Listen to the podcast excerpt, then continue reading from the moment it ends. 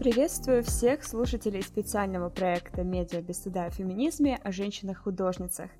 Мы подобрались к третьему эпизоду, в котором мы поговорим о трагичной судьбе малоизвестной нам русской художницы Марии Башкирцевой. Мария Башкирцева родилась в знатной и богатой семье, но девочка с детства была очень болезненна, и в десятилетнем возрасте мать увезла ее в Ниццу – с тех пор она лишь три раза ненадолго приезжала в Россию, живя постоянно за границей и много путешествуя по Европе. В конце XIX века, после публикации ее известных дневников, она стала знаменитой во всей Европе. При жизни она была известна как э, живописец. За ее недолгую жизнь она написала не так много, и ее работы наверняка многие никогда не видели – тем не менее, они обладают самобытностью и особым настроением. Сама Мария была очень красива, она знала шесть европейских языков, играла на рояле, гитаре, арфе, обладала превосходным сопрано, и по ее дневникам видно, что она отличалась настойчивостью и всегда мечтала о славе. Вот, например, цитата из дневника. «К чему лгать и рисоваться? Да, несомненно, что мое желание, хотя и не надежда, остаться на земле во что бы то ни стало. Если я не умру молодой, я надеюсь остаться в памяти людей как великая художница. Но если я умру молодой, я хотела бы издать свой дневник, который не может не быть интересным. Со временем Башкирцева узнала, что у нее смертельная болезнь – туберкулез. Она не хотела попросту тратить свое время и пыталась использовать его по максимуму. В 1877 году она решила стать профессиональной художницей и поступила в единственное учебное заведение в Париже на тот момент, где женщин учили рисовать, Академию Жюлиана. Несколько лет упорного труда в мастерской по 8-10 часов в сутки, и ее полотна приняли на знаменитый салон – 1879 году она получила золотую медаль на конкурсе ученических работ и с этого времени регулярно выставляла свои картины. После дебюта на выставке в 1880 году художница получила признание и заказы на написание портретов. Многие дамы с удовольствием соглашались ей позировать.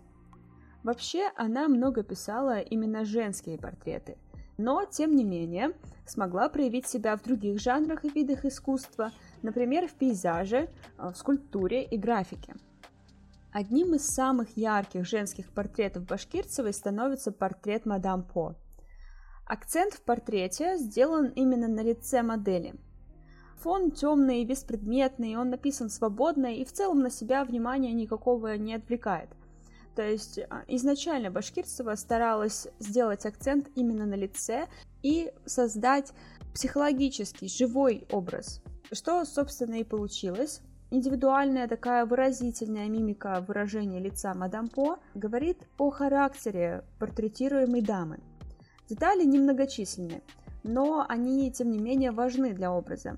Это белый чепец старушки – он выделяет ее лицо, подчеркивает контраст с яркими чертами ее лица, такими темными большими глазами и смуглой кожей. В портрете мадам По проявился талант художницы передать не только индивидуальные черты, внешние черты, но и раскрыть суть личности изображенного человека. Со временем Башкирцевой становится все хуже. Отражение ее физического и психологического состояния того времени мы можем найти у нее в дневниках. В последние годы Мария решает уйти в библейские сюжеты, обратиться к ним, и она пишет картину «Святые жены». Это небольшая по размеру работа.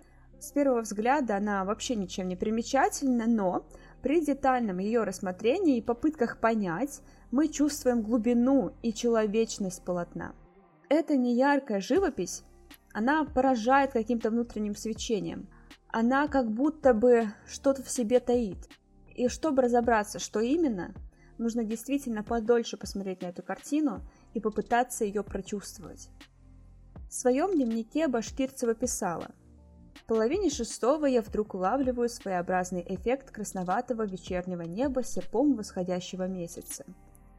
Именно – Именно, именно то, что мне нужно для моих святых жен. В один момент я делаю набросок. В другой раз ведь не заставишь позировать такое небо.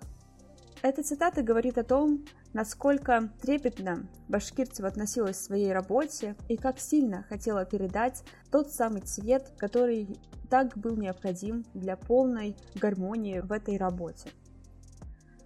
Мария Башкирцева скончалась от туберкулеза в возрасте 25 лет. Она не успела закончить э, работу «Святые жены», и состоялось лишь несколько живописных эскизов – Э, на редкость э, раскованных и красивых по краскам.